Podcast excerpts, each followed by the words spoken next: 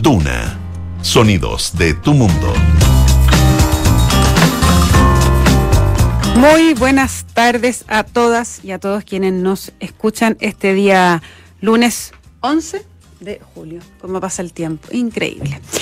Esta mañana, eh, mientras los mercados, el dólar nuevamente llegaba a esa barrera temible de los mil pesos, de la cual vamos a hablar eh, en los próximos minutos, el presidente Gabriel Boric eh, hacía algunos anuncios que tienen que ver con eh, las formas con que el gobierno piensa aliviar un poco el costo de la vida. El presidente anunció un bono Chile Apoya de invierno de 120 mil pesos para 7,5 millones de personas. Anunció también que el IFE laboral se va a extender hasta el último trimestre del año y también se extiende el permiso de postnatal parental por 60 días a quienes se les termine entre hoy y fines de septiembre. Para conversar de estos temas y otros más, estoy este lunes aquí con Arturo Fonten. ¿Qué tal? Muy bien, ¿y tú cómo estás? Muy bien, muchas gracias. Y con nuestro invitado de lunes, Andrés Benítez. y se queda callado cuando yo le digo nuestro gran panelista de lunes. me encanta poner subirte al columpio. Es mi, es mi momento que me puedo vengar. Después vamos a hablar de qué te estás vengando, porque llevas mucho tiempo vengándote. Es difícil saber de qué. Es broma, no tengo nada que vengarme, nada que vengar. Oye, lo que no es broma es el dólar. Cierto. Me parece a mí, hoy día, como tú bien dijiste, pasó nuevamente esta barrera a los mil, que es difícil, es raro como el mercado le pone nombre a las cosas, pero obviamente los mil son una barrera. O sea, eran 800. Luca. A principio de año eran 800, la barrera era los 800 y ya eso quedó. Bueno, en la vida se trata de correr las barreras de lo posible. De lo posible, aunque sean malas barreras, ¿no?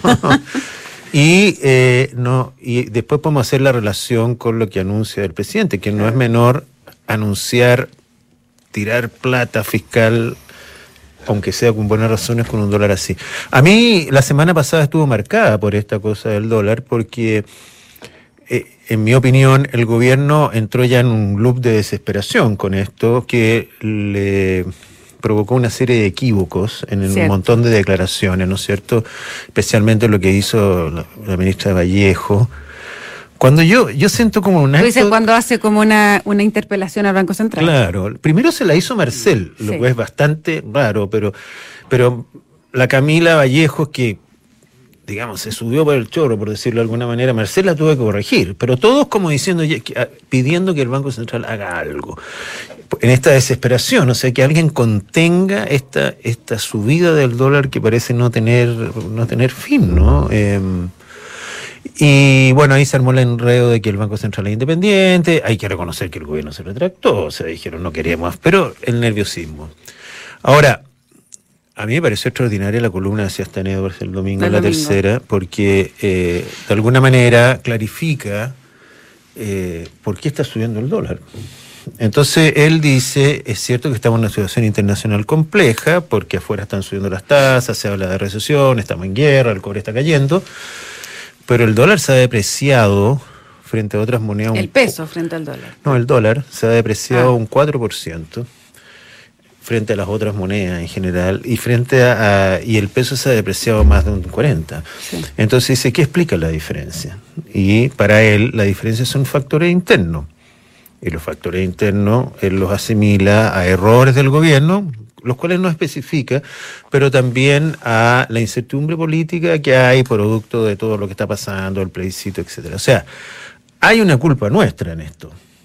Hay una culpa nuestra y yo creo que eso es lo que tiene preocupado al gobierno. O sea, el dólar, fíjate que con este precio del cobre y sin grandes turbulencias fuera, el dólar debería estar a no más de 650 pesos. Es decir, aquí hay uno... Ahora, ¿por qué importa el dólar? Importa el dólar porque el dólar trae inflación, porque hace todo más caro, ¿no es cierto? Y estamos tratando de combatir la inflación, que además está también bastante demandada. Así que es un escenario medio chino. Es un escenario chino, sí, pero igual... Eh, eh, que se disculpen los chinos todo esto, porque uno dice sí, un escenario chino. Zapatos que ya no se puede decir eso. No, vamos a ser cancelados por la, poderosa nación.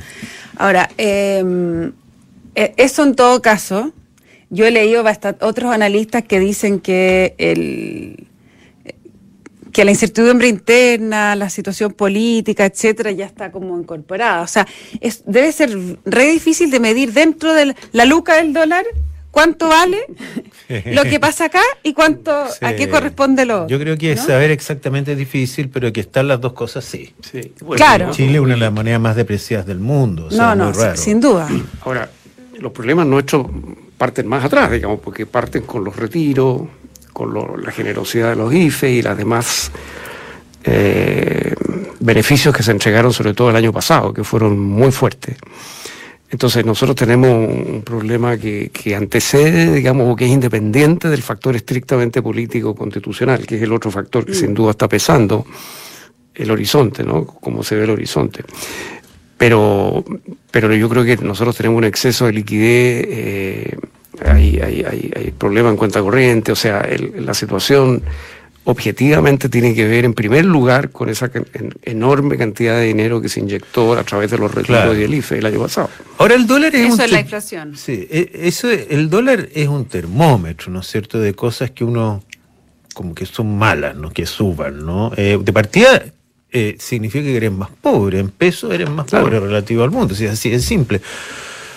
Hay, creo que tú me decías, o alguien me decía que hay, hay economistas que, que tienen dicen, no, si el precio del dólar es tu nivel de pobreza, definitiva. Cuando el dólar estaba a 700 éramos más ricos, cuando el dólar está a 1000, ah, y eso se nota no solo cuando viajas, sino cuando compras artículos que dependen del dólar. Y por lo tanto, esto ensucia un poco el, ambiente, ¿no? Es, la inflación más el dólar, están unidos. Están unidos porque la gente eh, importó muchos bienes, por ejemplo, la cantidad de autos que se importaban y se importaban y se importaban. Y las exportaciones chilenas están trancadas desde el año 2014. Entonces, eh, tenemos un problema ahí. Ahora, lo que uno esperaría con este dólar es que hubiera inversiones, ¿no es cierto?, en áreas de exportación, eso es lo que debería ocurrir, pero claro, la incertidumbre institucional conspira contra eso. O sea, la eso se agrega. se proyecta una caída de, creo, 25%, y eso lo dice hasta Marcel. O sea, estamos. Bueno, esto tiene un efecto político eh, fuerte, creo yo, y eso hace, creo, que el ministro Grau, la ministra Vallejo, el ministro de Hacienda y otros hayan salido en la semana porque a todo esto había un silencio notable del Banco Central, mm. casi intencional, diría yo. No, sin duda. Y no se ha dejado no me, no me presiona. o sea, eh, es, el momento donde tiene que demostrar la autonomía total, después de que se había puesto, en algún momento se puso en jaque. Así, Así que ahora tiene que mostrar que no. ahora ya, ya se aprobó el proyecto de constitución, por lo tanto el Banco Central quedó así. Había gente que decía, no hagan, no se pongan muy duros mientras se está discutiendo la, la constitución, les pueden quitar todo. Ahora ya está, en cualquiera de las dos constituciones que queden, el Banco Central sigue siendo autónomo pero eh, el Banco Central, además, eh, no tiene mucho que hacer en este caso. Mucha gente cree que sería, lo único que podría hacer es tirar, salir a vender dólares, pero, pero dicen que es tirar agua, plata a la basura, que no, esto no se va a contrarrestar. De todas maneras, hay una reunión esta semana el martes o miércoles, porque hay una en Estados Unidos que no sé si el martes o miércoles. Que está influyendo aparentemente. Si Estados Unidos sube la tasa, el dólar se va a ir más arriba. Por eso esa, es la expectativa. Los dólares se van. esa es la expectativa que hay, que, va a subir la tasa a Estados Unidos y eso está presionando hacia arriba. claro, porque este no es un programa de economía, pero lo que pasó en Estados Unidos es que la de, la de, Estados Unidos, perdón, el 26 y 27 de julio, es en ah, dos, dos semanas y media más. Estados Unidos eh, tuvo una, una alza sorpresiva en la, en la creación de fuentes de trabajo, lo cual fue interpretado como una pésima señal, porque quiere decir que el Banco Central tiene más fuerza para subir la tasa de interés, dado que la economía no estaría en una recesión. Entonces eso no le conviene a Chile. Ahora, todo esto configura un escenario muy negativo, encuentro, eh, en términos de expectativa y y bueno, y ahí viene el paquete que lanza hoy día. Sí, que, sí ¿y eso cómo lo ven ustedes en materia de expectativa? ¿Eso va a producir expectativa de que la inflación continúe? Yo creo que, sí. Es que básicamente lo dijo el presidente Boris. Cuando le pidieron un IFE, dijo, no, porque eso eh, alienta la inflación, que es lo que queremos combatir. Ahora, él no hace necesariamente un IFE, pero es, ¿o no? No, un bono de 120, eh, más acotado, son 7 millones y medio de personas. Eh, pero sin duda viene de la tesis, que ya se le había criticado por haber sido una vuelta carnero, de decir que los bonos no, que no más que no más entregas de plata, porque en un momento que está tan complicada la inflación. Ahora, con un plebiscito en, por delante, en que el apruebo, que es la opción del gobierno, va atrás, la tentación de tirar un bono eh, es alta, pues, ¿no? Ah, puede hacer algo. ¿eh? También, a ver, en el, vaso. No estoy acusando que tenga que ver una cosa con la otra, pero, ¿qué ocurre con solamente el IFE? estoy poniendo sobre la mesa los tiempos. Se liga. ¿Pero qué ocurre con el IFE? No, no, no, no, el IFE laboral se extiende, pero solamente para la contratación. para la contratación, eso es distinto. No, hay un bono, hay un bono invierno. Entonces estamos hablando nada más que de un bono invierno, que lo conversamos la otra vez, era casi inevitable que viniera. Por supuesto. La situación es demasiado difícil, demasiado tú dijiste la otra vez que tenían poca efectividad política. Habían demostrado. Yo creo, yo, creo que los bonos depende cómo se presenten eh, y depende de las circunstancias, pero yo creo que muchas veces no tienen el efecto buscado, salvo que haya un consenso de que son necesarios. Esa es la pregunta, si en este caso va a haber un consenso de que es necesario tirar este salvavidas por, Porque por el vaso medio lleno, medio lleno a, a favor del gobierno, hay que reconocer, ¿no es cierto?, de que la inflación está mucho más alta de lo que se esperaba, que los sueldos no se reajustan. Eh, en general los sueldos se reajustan una vez al año. ¿Cuándo se reajustan, no es cierto? Entonces la gente tenía una caída de ingreso real, ¿no es cierto? Y un alza del costo, pero... Por eso, una caída real de ingreso. En el fondo la plata alcanza para menos que yo siento que el gobierno de alguna manera tenía que salir con algo para compensar esto. Las bencinas, por ejemplo, que incluyen muchos combustibles, pese a todo el fondo de estabilización, se pegaron un salto gigantesco, porque no las pudieron contener. Llega un minuto en que tú no puedes contener esto. El bono de invierno me parece un paliativo. No es un gran bono, o sea, tampoco debiera descuadrar la cifra, pero no me imagino ningún gobierno que no hubiera hecho algo en este escenario. De todas maneras. ¿Eh? Entonces, claro, todo el mundo lo va a ligar el punto es que esto no, no, establece, no, no cree la expectativa de que esto va a seguir, de que van a venir nuevos bonos y que en definitiva la inflación no la vamos a controlar, digamos. Ahora, hay que entender por otra parte que buena parte de, de la inflación viene de fuera. Sí, por eso decía yo, ¿cuánto de la luca interno? una parte viene de afuera. Eh, Chile tiene una inflación muy superior a lo que está. Viste, hoy día salía, somos el, segundo país con más inflación en América Latina. Y yo creo que viene la inflación en parte de afuera y en parte de los retiros. O sea, Pero todavía, todavía. El otro día, fíjate que la presidenta del Banco del Estado me decía que todavía hay plata. Eh, eh, lo que pasó con los retiros fue que las cuentas RUT, hay una cosa eh, se llenaron. No hubo un gasto inmediato. Claro. Eh, y decía, todavía queda plata. A mí me impresiona mucho porque eh, yo pensaba que los retiros, a mí se me acabaría el tiro un retiro. el tiro, Cabe duda. Para dar una vuelta y volvió sin la gente ordenada. Llevamos, el último retiro fue hace como seis meses y todavía queda plata. Todavía hay gente que la tiene ahí tal espera. Porque la gente que, que, sacó los retiros la necesitaba de verdad. Claro, pero, pero, pero, la han no era un gasto. muchos la han guardado. Sí, eso es lo increíble, que hay mucha plata todavía en las cuentas corrientes. Sí, ha disminuido bastante, pero todavía queda. Ah, pero bueno. Oye, eh, quiero saber su opinión sobre eh, la semana pasada y, toda la gente que ha salido a manifestar su, su posición frente al plebiscito. Yo voy a esperar y después voy a decir mi opinión, me han preguntado mucho. Sí, a mí, a mí me, tiene súper en la incógnita la tuya. No sé por qué, como que no sé qué vas a votar. Sí, a mí me ha impresionado mucho eso que tú dices, porque yo entiendo que se le pregunte a los presidentes, eh, o entiendo que los presidentes... Bueno, de partida ya me impresiona que te has fijado que en el último tiempo todo el mundo te pregunta por qué lo que vas a votar. Antes el voto era secreto, no solo en la urna, sino que era de mal gusto que tú le preguntaras a alguien. Eh, fíjate Yo le pregunté a una persona y me dijo, qué indiscreta. Claro. Pero hoy día en una comida, fíjate, abierta, donde hay 10 personas y, no todos son tan amigos, alguien se para y dice, bueno, pero ¿quién, quién va a votar rechazo o apruebo? Como, y tú tenés que responder, o sea, no podéis decir, no, bueno. Y a mí este desfile de personalidades... Pero si Lagos no responde, ¿por qué tú no vas a poder no responder? Bueno, soy Lagos. no, pero Lagos hizo el medio show, está bien, pero el punto es, a todo esto muy buena la entrevista. Excelente. Excelente. Eh, Y Lagos, eh, a mí me impresiona porque la edad sigue influyendo. Yo quisiera llegar a esa edad, eh, no sé, con que dos personas me escucharan. pero parece que a Lagos lo escuchan, ¿no? Es que es muy importante. Es que, es que, esto demostró por qué. Porque planteó algo interesante. Mm, o sea, se colocó en una posición inesperada, distinta, valiente, individual. Eh, remeció el ambiente. Yo creo que hay gente que ah, se dio vuelta con Lagos. ¿Tú crees? Ah? Sí. Claro, por lo pronto un montón de seguidores de él, digamos. Ahora, cuando la escala empieza a caer y sale un economista, un economista, un señor que dice yo voy a votar, apruebo, yo digo ya, pero ¿a quién le importa lo que tú vas a votar? O sea, ya empieza como un ranking de no personalidades, ¿te mm. fijas? Columnista.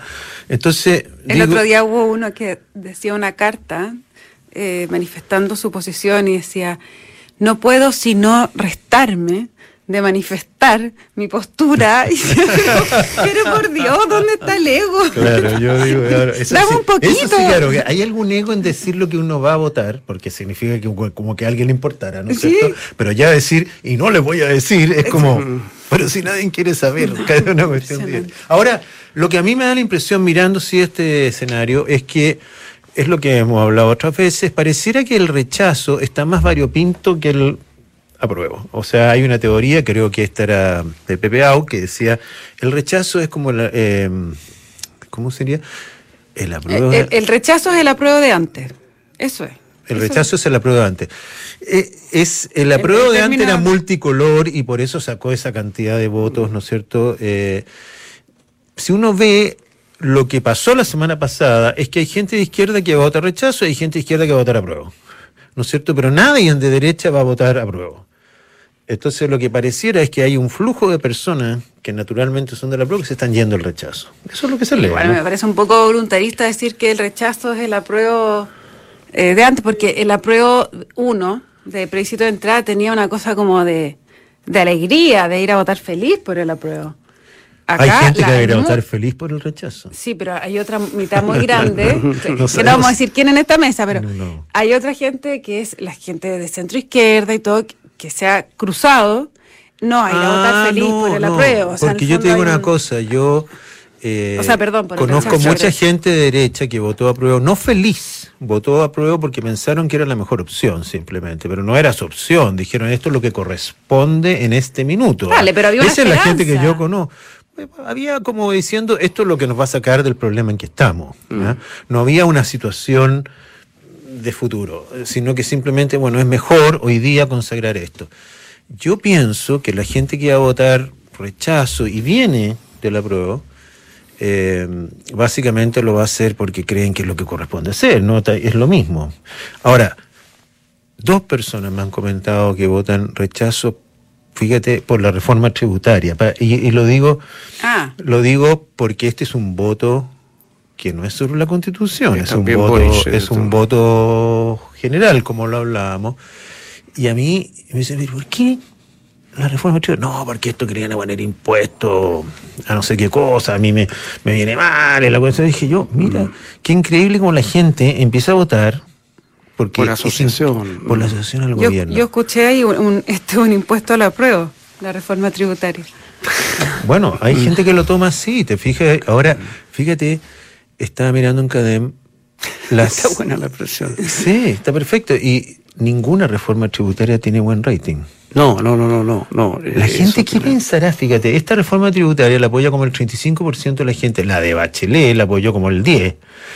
Y, yo, yo digo, ¿qué pensará la gente cuando.? Porque lo que se transmite es que van a grabar a los ricos, ¿no es cierto? Yo digo, ¿qué más popular que eso? Pero algo ve la gente en la reforma tributaria que no le gustan.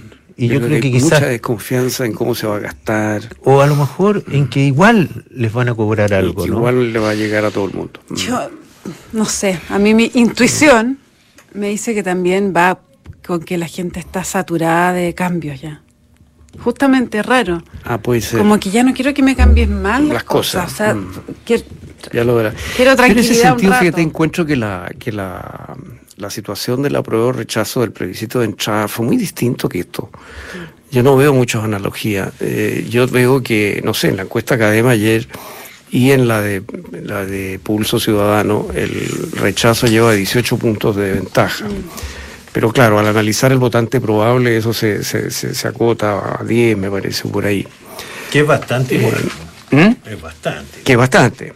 Ahora, eh, dentro de CADEM, de nuevo, tenemos un 66% de personas que o, o rechazan para hacer una nueva constitución o aprueban para reformar. Pero era el doble uno que el otro.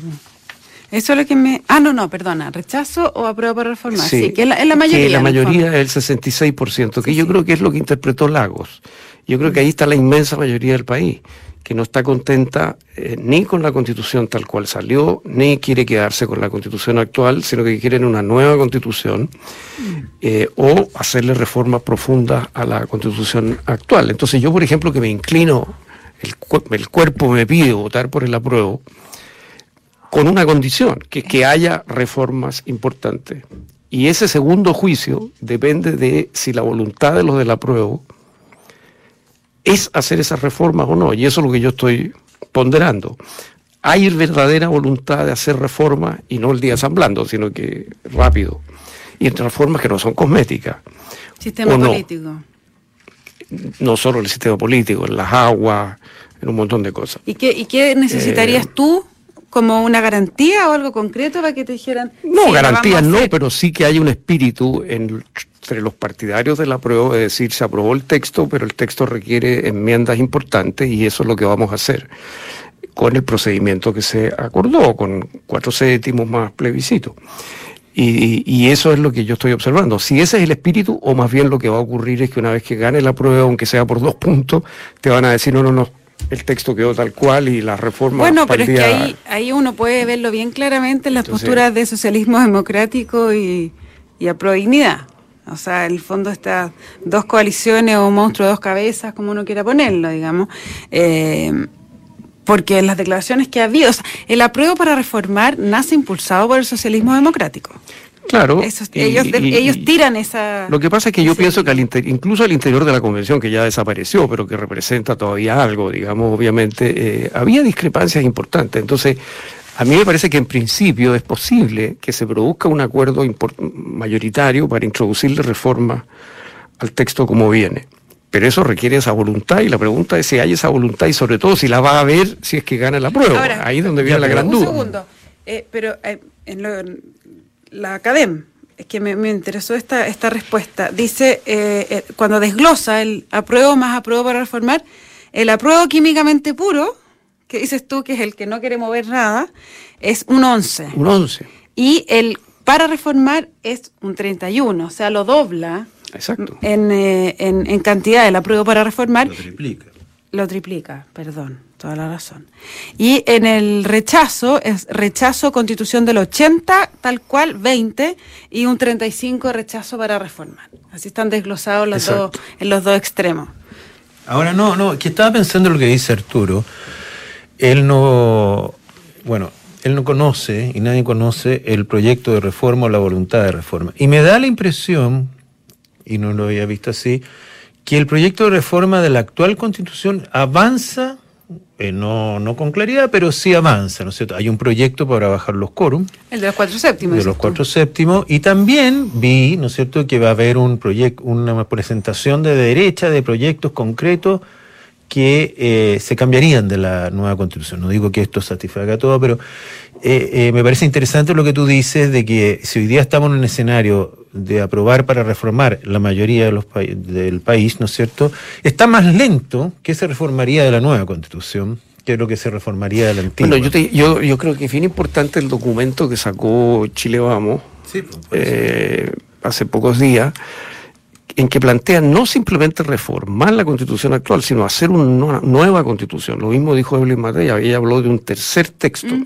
Entonces, en este momento tenemos desde la Jimena Rincón, digamos, para acá, digamos, la posibilidad de que aparezca un tercer texto que no es ni el de la convención, ni el actual, que se escriba de nuevo y probablemente habría que ir a un nuevo plebiscito para definir quién escribe ese nuevo texto. Entonces, lo que representa hoy día el rechazo es partir de cero, iniciar el proceso de nuevo.